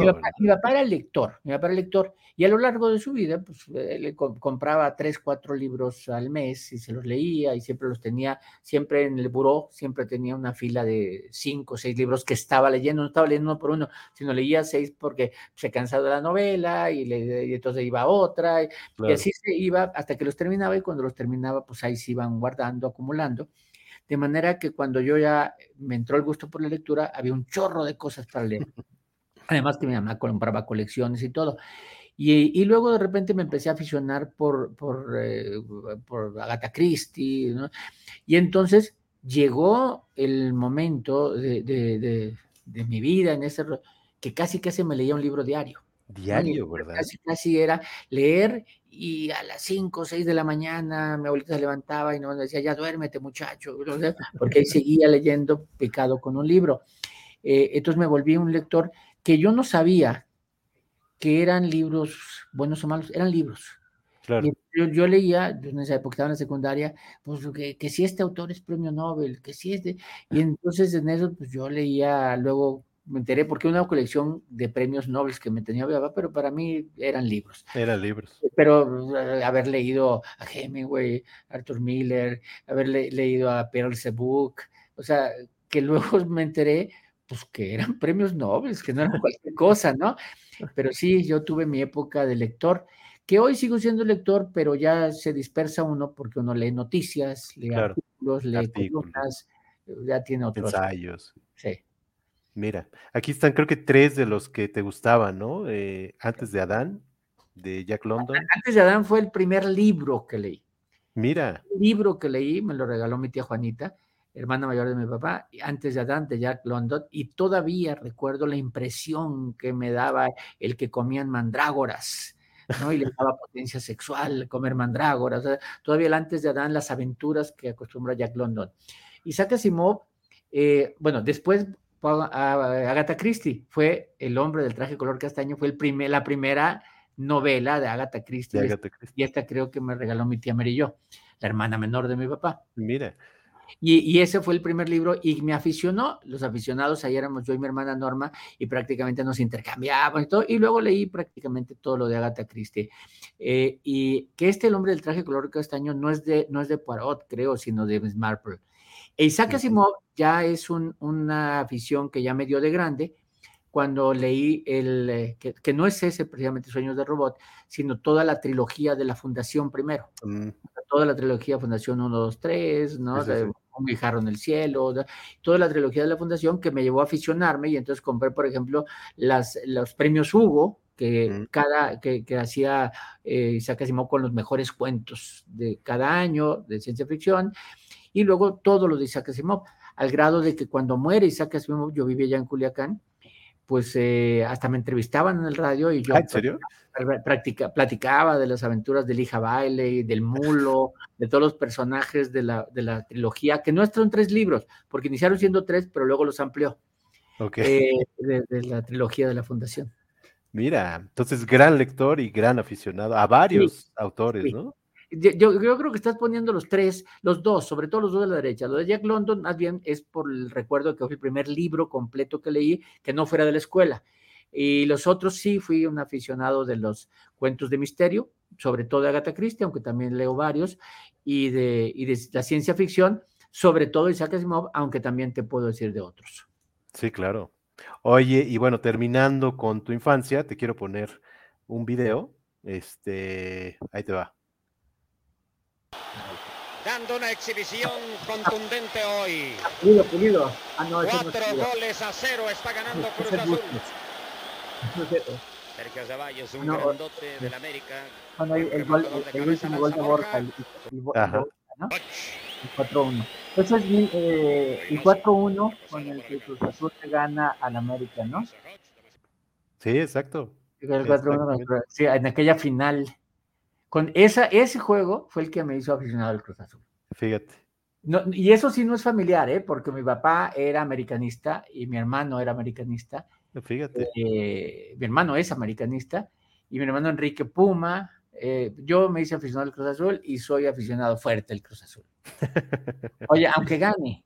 Aunque gane. Pero sí te viene desde hace un buen rato, ¿no? Sí. Y bueno, cuando era eh, campeón fue campeón varias veces seguidas. Mira, fue tricampeón primero. Tricampeón, fue, tricampeón y luego un año no fue y luego fue bicampeón. Fíjate. Entonces fue el, el equipo de la década de los setentas. Y después tiene una mala racha, porque después de 70 pasan veintitantos años para que vuelva a ser campeón en aquel 97, 98, eh, final, en final 97 con aquel gol de Hermosillo contra León, León, y luego pasan otra vez un chorro de años para que vuelva a ser campeón recientemente cuando le gana la final a Santos. Pero, pero sí, no ha sido precisamente, ha perdido muchas finales, ¿no? Sí. Muchas. Unas por penaltis, unas por errores arbitrales, como que sí. final contra Toluca, que no marcó el gol, el, el caballazo. ¿no? Exacto. Sí, pero, pero sí, a final de cuentas perdimos muchas finales, unas internacionales contra aquellos penaltis contra el Boca Junior. Contra el Boca, claro. Sí, sí, no, pero, pero, y unas en los últimos minutos, con un gol de Glaría en tiempo de oro, todo, todo lo que, lo que pasó en Cruz hasta que logró ser campeón hace poco, y luego tiene una mala racha en este momento. Sí, ya está verbo es, ¿no? De ya la Cruz Azulearon. No, ya el Cruz Azulear, ¿no? Que no es el único que la Cruz Azulea, pero ya sí. se volvió verbo. Cruz Azulear es, parece que la tenías, te, te, ¿no? O sea, era suya, era suya y la dejó ir. ¿Qué opinas de, del Cruz Azul actualmente? Lo sigues, ¿verdad? Todavía, sí. sí no, sí lo sigo y, y me avergüenzo. Eh, porque sí, no, no, es imposible no pensar que la culpa es de los directivos. Sí, exacto. O sea, es imposible no pensar, ¿no? Cuando vemos que otros equipos se refuerzan, ¿verdad?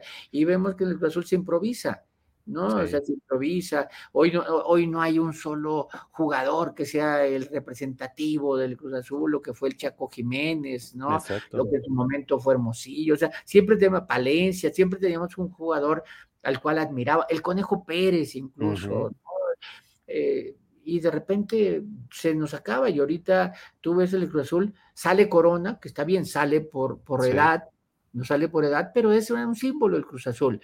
Y hoy no hay un solo jugador que digas tú, este se la juega por la camiseta, ¿no? Sí, creo que al Cruz Azul le falta invertirle eh, y le falta también mercadotecnia, por cierto. Sí, cierto, cierto. Oye, pues rápido, quería hacer un, un brevísimo eh, recuento de lo que decías hace rato, de, de tus escuelas allá en... Eh, este es una, ¿no? El Colegio Rosales. Sí, el, cole, el, cole, el Colegio Cervantes. Ah, Cervantes. El, el, Colegio Cervantes, e, ese no es, fíjate, ese el Colegio Rosales es donde te digo que, que hoy es la universidad, por cierto. Exacto. Ese fue el Colegio Rosales, pero hoy ahí está la Universidad Autónoma de Sinaloa, ahí en la Plazuela Rosales.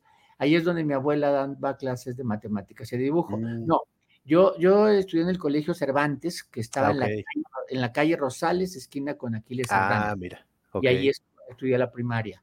Ok. No, el Colegio Rosales, incluso hoy no existe el Colegio Rosales, era el colegio de Y ahora es la universidad, ¿verdad? Era, y hoy es la Universidad Autónoma de Sinaloa. Aquí está, según yo, eh, la Escuela Técnica Industrial y Comercial número 23, ¿sí es? La. E, esa, por ejemplo, la ETIC ya no está ahí. Ahí era la ETIC pegada al tecnológico, hoy todo es tecnológico, prepa, y el ETIC la cambiaron ahí por Culiacancito, la carretera de Culiacancito. Mm. Y el que está a la izquierda, el ingeniero que pone ahí Luis Cisneros Azueta, qué elegante, era el Chanoc, era el director de la secundaria, Chanoc.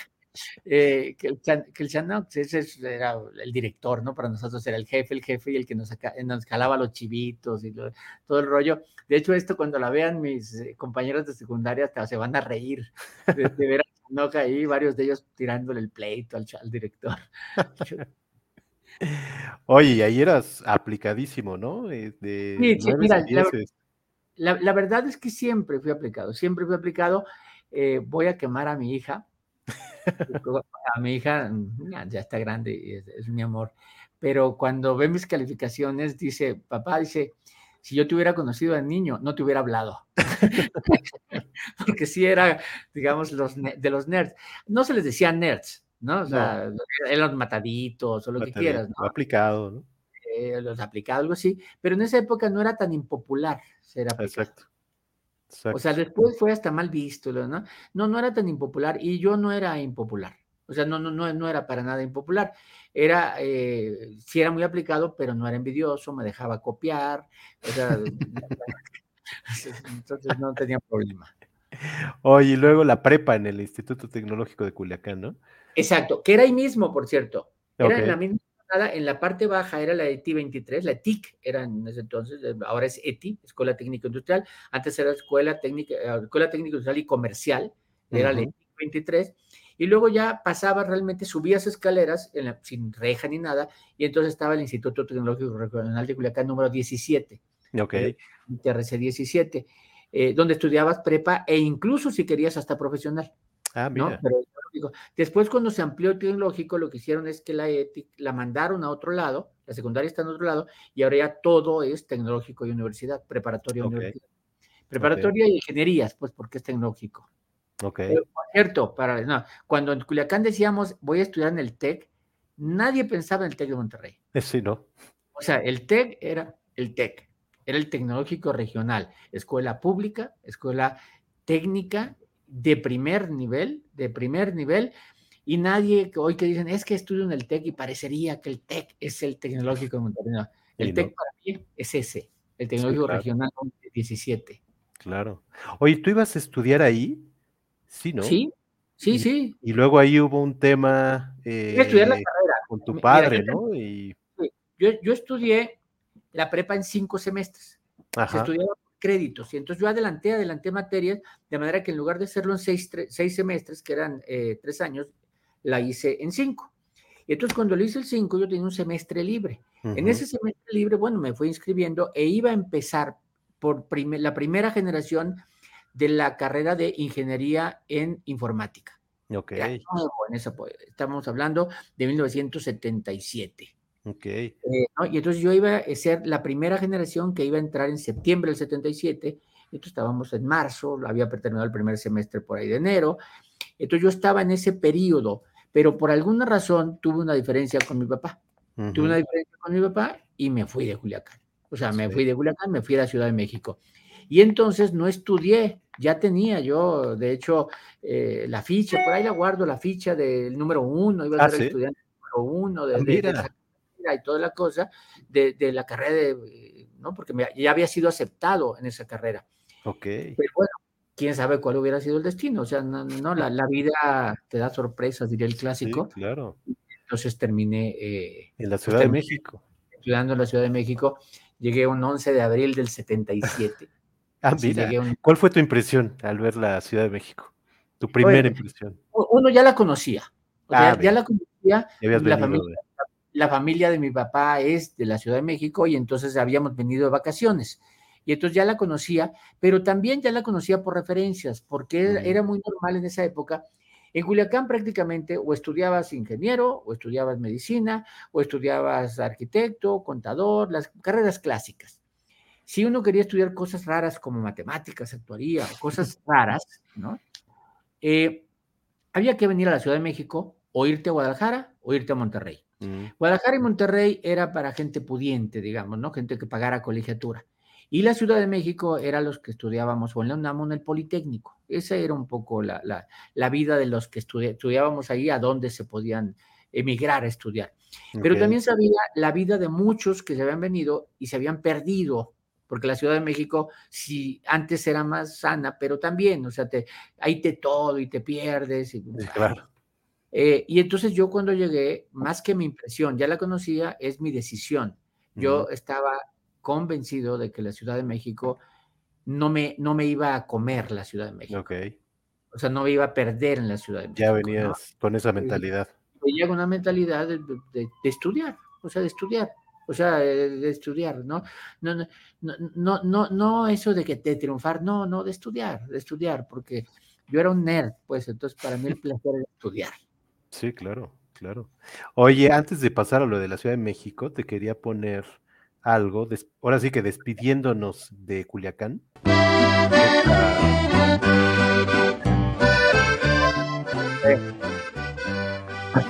Era o es de tus favoritas, ¿no? ¿Esta no es? Lo que a mí me ha pasado.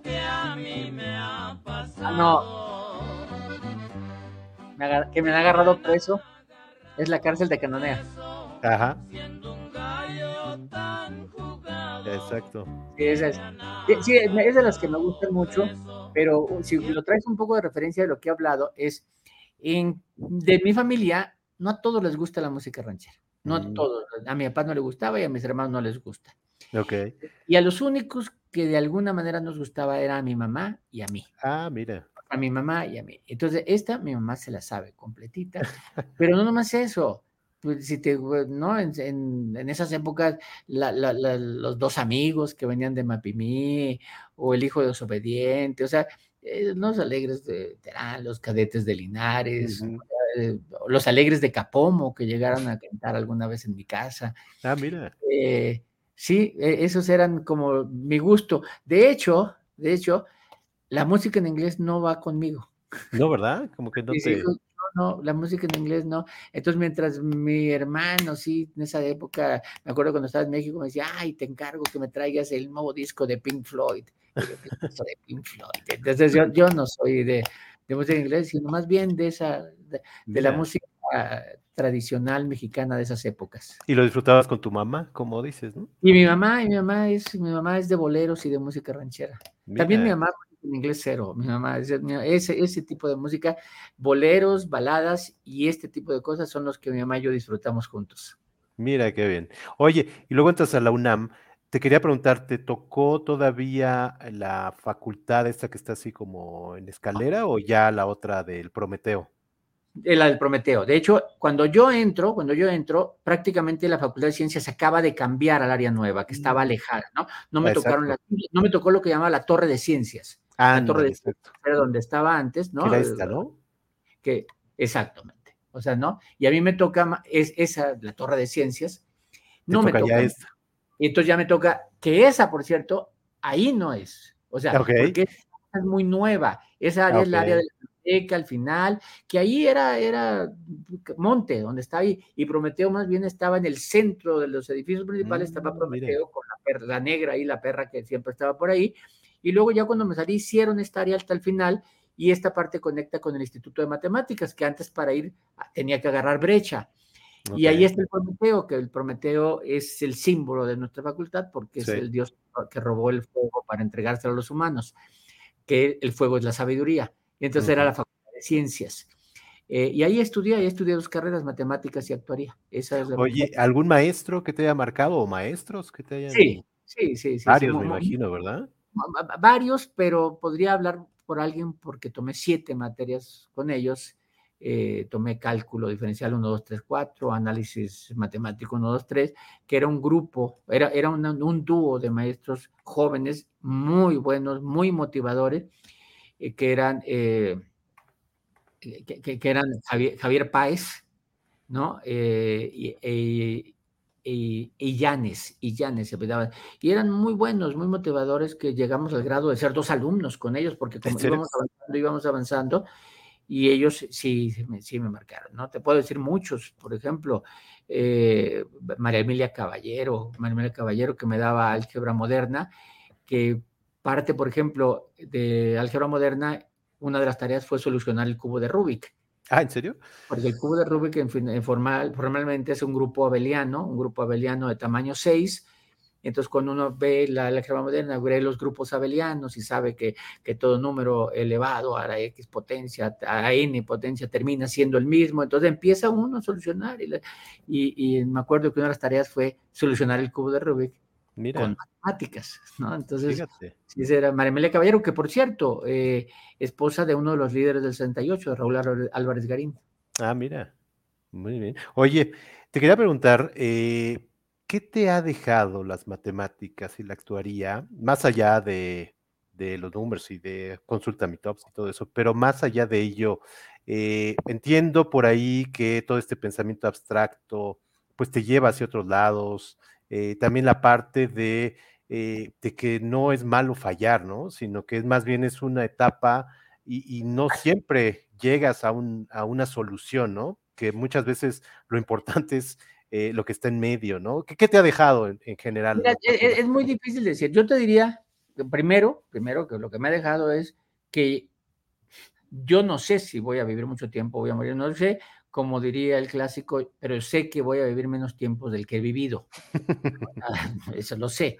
Eh, pero lo que sí es que hasta ahorita he hecho lo que he querido porque me he dedicado a cosas que me gustan. Entonces, mi vida laboral siempre ha estado relacionado con las matemáticas. Pues ya quisiéramos todo mundo que en su vida laboral se levante a ir a hacer lo que le gusta.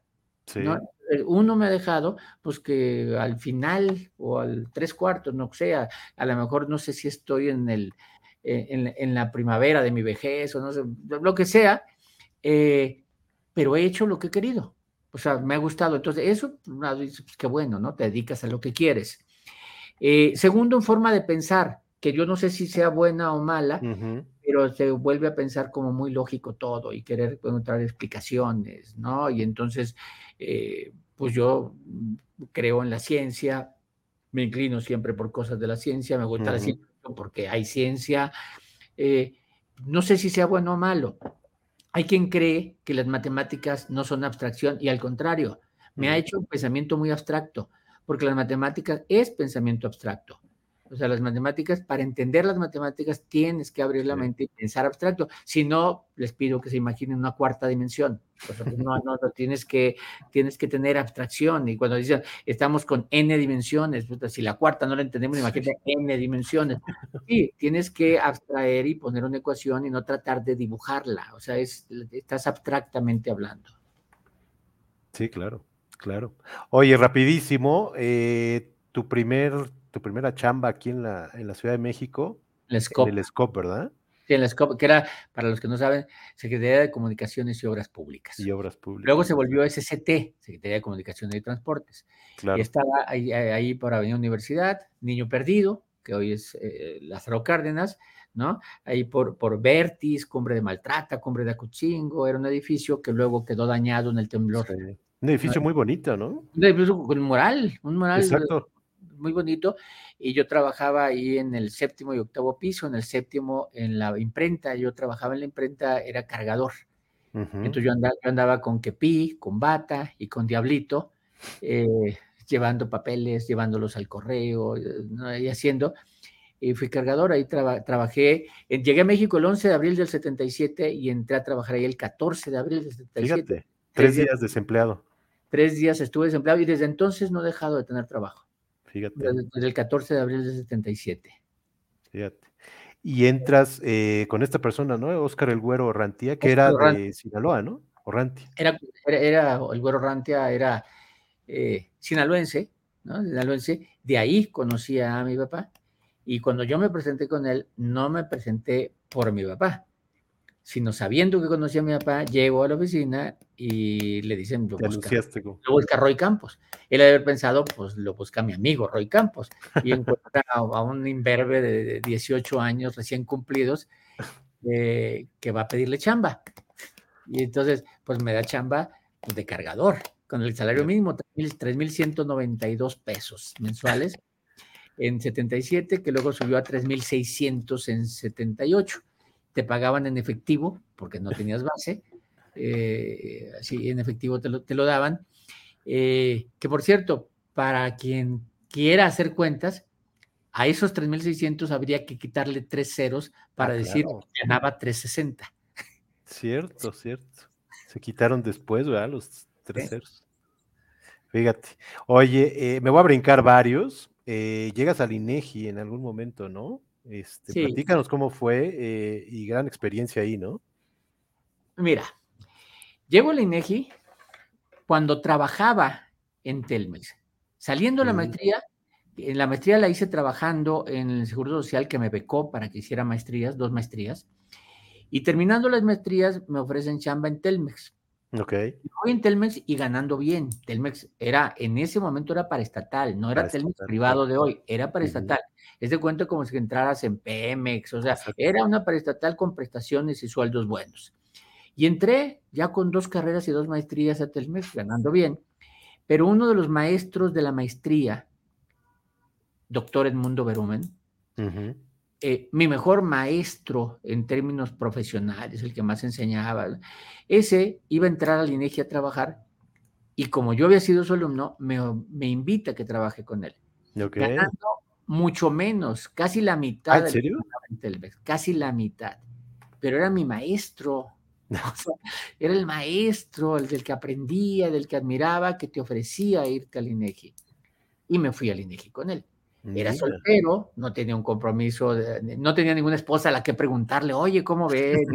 no había colegiaturas, era vivir solo, pues me podía dar ese lujo, ¿no? Y me fui al INEGI eh, buscando aprender de mi jefe, de mi, maestro, y así fue. O sea, es, un gran instructor, un gran formador, y con él aprendí la parte de muestreo, ¿no? La ah, parte De hacer encuestas que hoy me mantiene. Mira, oye, el INEGI, eh, pues en general a México le ha hecho mucho bien, ¿no? es una... Sí, sí, sí, No, es la, mayor universidad de, así de, estadísticos que hay, es impresionante. Y ha tenido unos presidentes de INEGI, ha habido presidentes impresionantes. El primero que te diría, el primer presidente de INEGI que hubo fue Pedro Aspe. Mira. Después hubo Rogelio Montemayor, Humberto Unida, pero luego de repente llega, Carlos Jarque, también impresionante Carlos Jarque. Y después tiene por ahí una, etapa de, ¿no? de Gilberto Calvillo, pero llega otro muy bueno que se llama Eduardo Sojo. O sea, ha tenido presidentes, ¿no? Eh, incluso no demeritó el, el anterior, Julio Santaella, me sorprendió, fue mucho mejor de lo que esperaba, y la actual, Graciela Márquez, que también se me hace muy buena. Entonces, el INEGI sí se ha distinguido por seriedad. Así que yo sigo, avalando los datos que genera el INEGI. Un organismo que a veces no le damos tanto valor, ¿no? Bueno, los de a pie, los eh, como que no lo reconocemos mucho, pero ha, hecho mucho por e, México. Es el verdadero contador de la historia de México. O sea, el, que va contando la historia de México, porque cuando pasen los años se va a decir eh, sí se generó empleo, sí se distribuyó la pobreza, sí se construyeron, que, es el verdadero eh, instrumento que cuenta la historia de México. Sí, tal cual, que cuenta, tal cual. Oye, mira, te voy a mostrar una foto de, creo que tenías un coche parecido a este, ¿no? Mira, mi primer, carro fue un Valiant Duster. Ajá. Un Valiant Duster.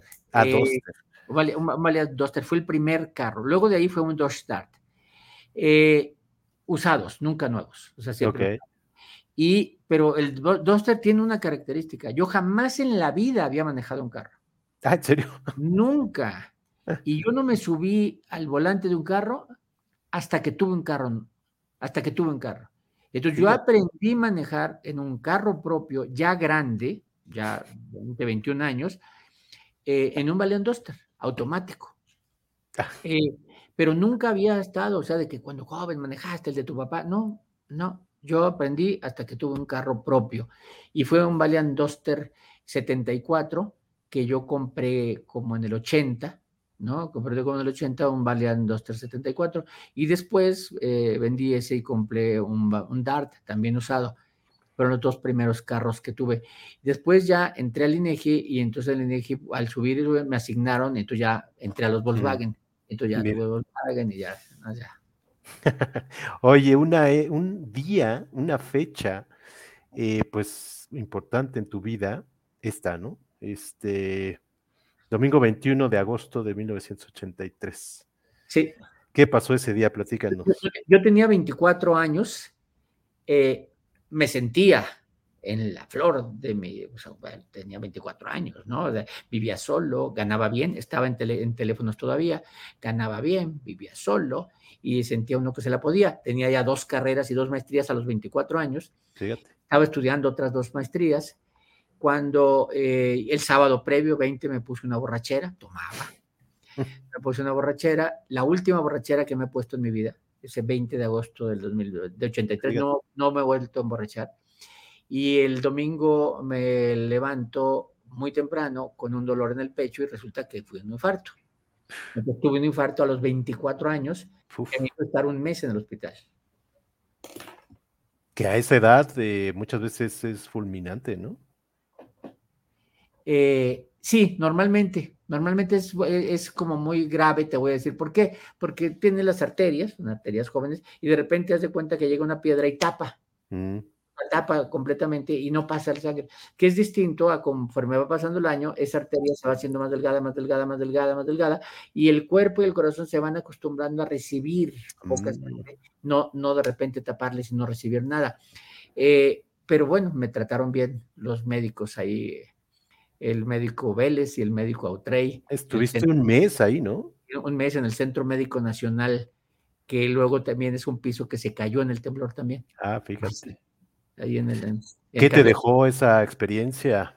De... Mira, dejó muchas cosas, dejó muchas cosas porque, a ver, un mes en el hospital, enfermo del corazón, no hay internet, no hay televisión, estábamos en piso, es, universidad pública, es, hospital público, entonces no estás eh, los privados, no, no, a ver, un mes acostado, o sea, un mes acostado, enfermo, con suero, eh, con exámenes de sangre, o sea, un mes ahí total, ¿no? Eh, te da mucho tiempo para reflexionar.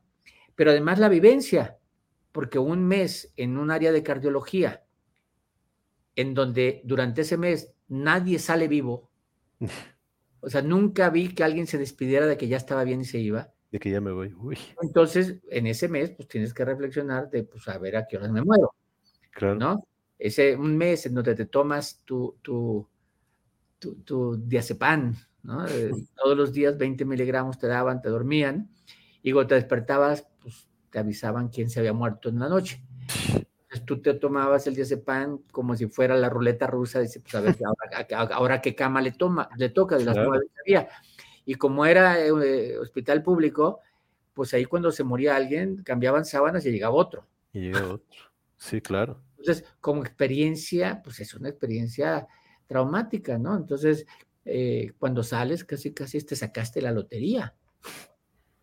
¿no? Entonces, salí de ahí el 20 de agosto, entré el 21, el 21 de agosto y salí el 20 de septiembre. Ok. Y a partir de ahí cambias, me imagino. Bueno, a, partir de ahí, por ejemplo, te digo, nunca he vuelto a emborracharme. Eh, nunca me he tomado tres copas en un día, ¿no? O sea, y dos esporádicamente, o sea, realmente no tomo. Ya no fumabas, me imagino ya, fumaba 50 cigarrillos diarios, dejé de fumar, eh, no he fumado desde entonces, eh, me tomaba 17 tazas de café, o sea, todo alterado, eh, comía cerdo, pues desde ese momento empecé a controlar la alimentación, empecé a controlar la vida, empecé a, o sea, todo el rollo. No se te quita lo estresado, pero sí empiezas a tratar de controlar cosas. Sí, claro. Oye, pues bueno, mira, por algo pasan las cosas, dicen, eh, y qué bueno que te tenemos por acá. Ya me quiero ir a los últimos temas, al último tema. Eh, quiero que nos cuentes de consulta, que antes no era consulta Mitowski. Consulta, ¿cómo nace? Entiendo que nace por estos lugares, ¿no? En París. en París. Sí. Mira, yo cuando yo estaba en el INEGI, ya hacía, apoyábamos a la Presidencia de la República en el diseño de encuestas. Y yo era el enlace de la presidencia de la República con el INEGI para ver metodología, para ver, yo era el enlace, yo era el que asesoraba a la presidencia y entonces me involucré mucho durante el sexenio de Carlos Salinas en el área de opinión pública, de encuestas de opinión pública. Termina el gobierno de Carlos Salinas, empieza el de Cedillo y Cedillo no iba a hacer lo mismo.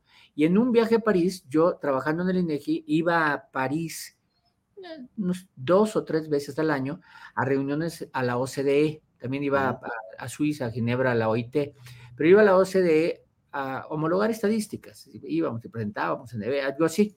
Y en una de esas idas, en una de esas idas, en un momento que me quedo solo en el hotel, no hablo francés, con problemas hablo inglés, y, te aseguro que en el hotel donde estaba no había canales en español, ni ningún documento en español, ya no había nada que leer, pues estaba en la ociosidad. Entonces estaba en la ociosidad y de repente se me ocurre, me siento en una esquina, porque tampoco los hoteles son grandotes, hotelitos ahí, y empiezo a medio diseñar cómo sería una empresa, cómo sería una empresa. Y entre más lo platicaba y, lo pensaba, pues ibas a cosas pensando en clientes, en tamaños, en qué hacer, en quiénes podrían ser. Cuando llego a México, pues le habló a los que fueron mis socios, que eran con los que hacíamos las encuestas en, el INEGI, que eran Juan Carlos Cervantes y Marcelo Ortega. Y entre los tres ponemos la empresa. Consulta. ¿Ahí nace en qué año? 1995, ¿no? Febrero, febrero, del 95, empezando el gobierno de, Ernesto Cedillo. De Cedillo. Y entonces, pues eh, al principio sin clientes, ¿eh? sin clientes ni nada, hacemos una estrategia de que el que renuncia, los otros le ayudan y todo pues, para mantener un cliente en un año, otro cliente el segundo año hasta que llega a 97 y en 97 ya empezamos a tener clientes regulares y por primera vez nos contrata eh, Televisa y empezamos en 97 a tener un éxito gracias a la promoción de aparecer en Televisa. Sí, ¿verdad? Con Sabludovsky, ¿no? Tu primera aparición. Mi primera aparición, fíjate, mi primera aparición en medios, mi primera entrevista de medios, la hizo, me la hizo en Radio Nino Canún. Ah, mira. Nino Canún, que paz descanse, en un programa que tenía en la W, donde yo fui como funcionario del INEGI a explicar cosas. Mm. Fue mi primera en un medio, eh, fue Nino Canún. Y en televisión fue con Jacobo Sabludowski en 1997, el día de la elección el día de la elección de 97, cuando gana Cuauhtémoc Cárdenas eh, en la Ciudad de México, ahí aparecí con Jacobo explicando qué era una encuesta de salida. Entonces fue la primera aparición. Porque este, esta persona, Warren, no, habla español, ¿no? Ya cuando estoy diciendo, a ver, todos los que he dicho era que en paz descanse, ya me, me a decirlo, ¿no? Porque también Warren, muere, Warren muere en, 2000, en 2007, 2006 muere. 2006.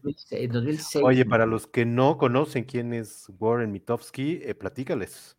Warren Mitofsky es un eh, norteamericano que fue el inventor de las exit polls. El inventor. Las encuestas de salida. Las encuestas de salida o en encuestas a pie de urna en algunos países, eh, porque no existían.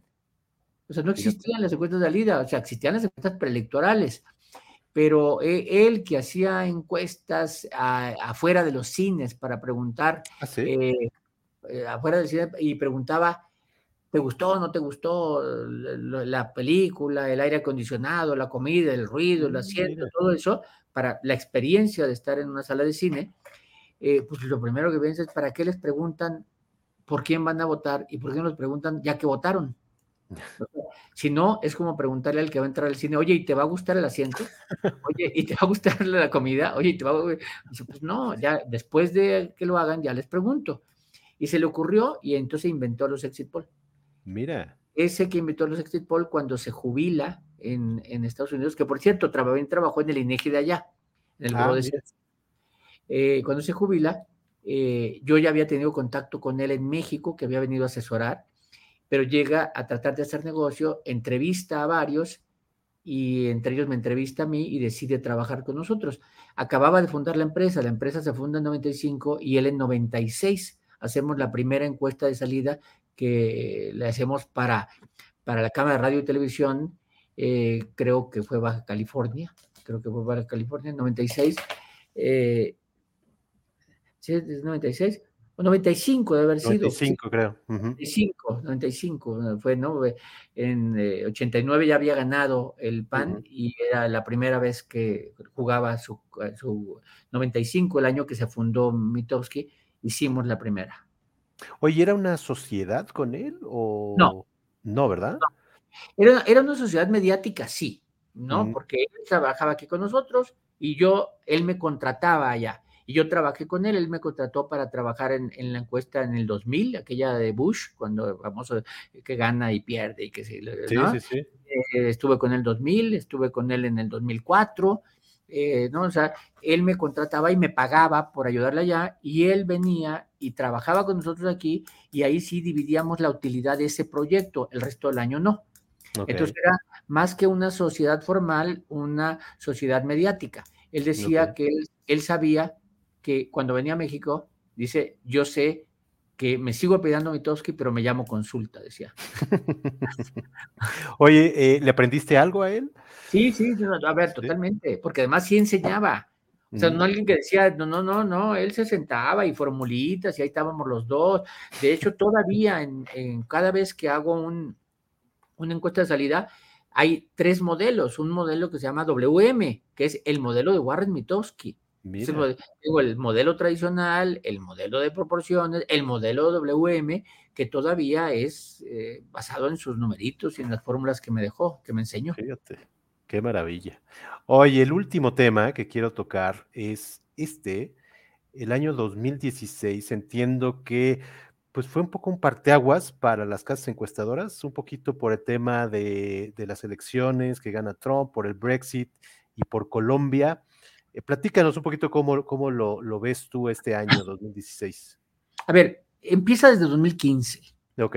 O sea, ¿por qué en 2015? Porque en mira, si me voy atrás, todo nace con los indignados en España en 2009. Los mm, indignados en España en 2009, que luego se fue a Wall Street y todo, todo, el rollo, es, nace un sentimiento antisistema que te genera un votante enojado, olas de mm. nieve, independientes. Y en 2015 vivimos en México una ola de independientes. ¿No? Bienvenidos al Bronco en Nuevo León, a Camada en Juárez, eh, Cloutier en Culiacán, Kumamoto en eh, Jalisco, Martínez en Morelia. Empezamos a ver el surgimiento de gente que va contra los partidos políticos y le va bien.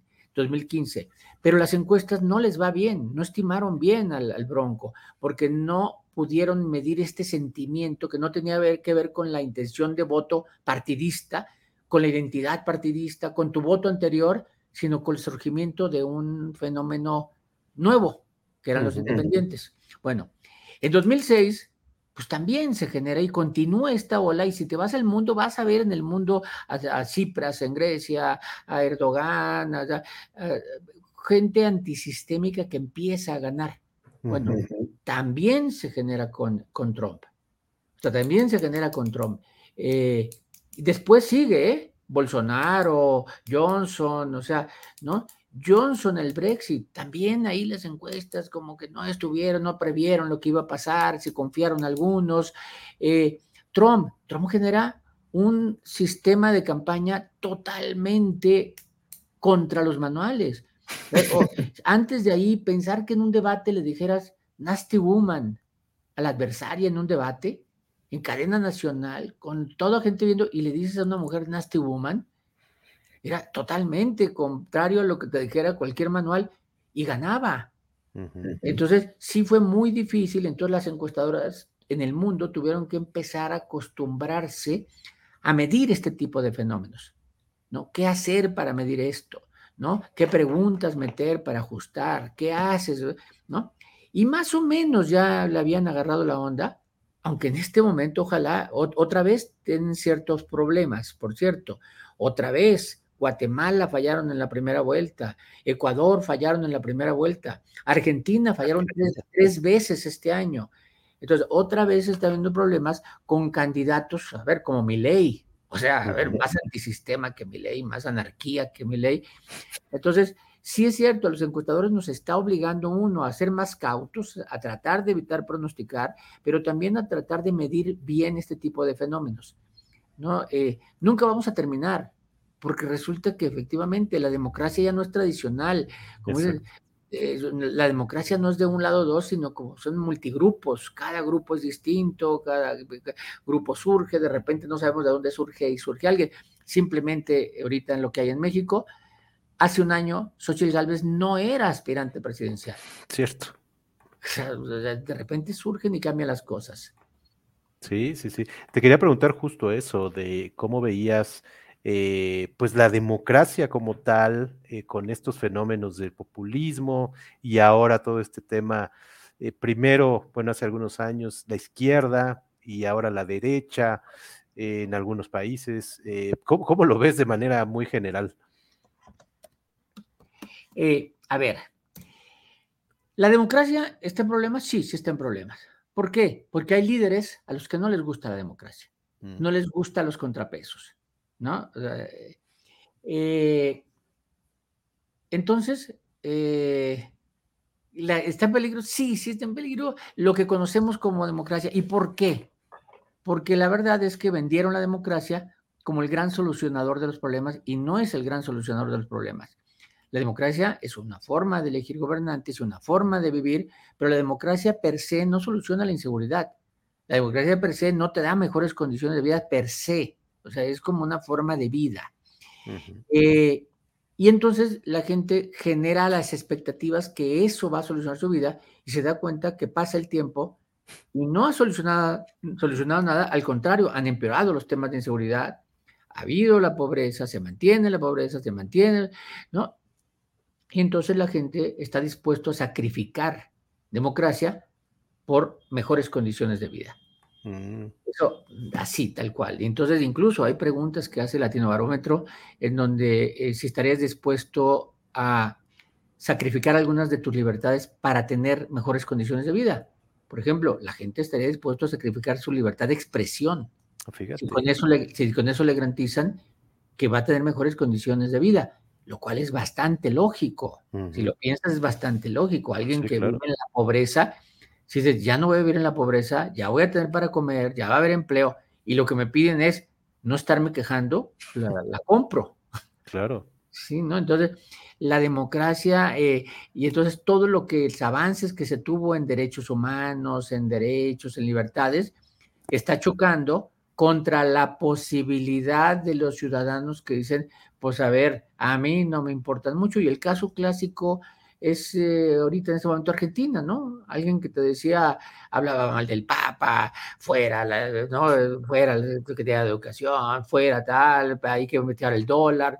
O sea, era una anarquía de fuera todo. Pero bueno, se lo ganaron los políticos anteriores. Exacto, tal cual. Oye, Roy, pues muchísimas gracias de verdad. No sabes cómo hemos disfrutado esta plática. Muchas felicidades por esa trayectoria, eh, por consulta Mitowski como tal. Eh, mucho éxito en lo que viene, eh, mucho éxito pues ahora en esta época que a ti te toca pues trabajar durísimo, como siempre, pero bueno, en esta época mucho más, ¿no? Este, muchas gracias, de verdad. yo no sé si trabajar muchísimo, pero voy a estar muy presente. Exacto. Mira, te queríamos poner algunos problemitas.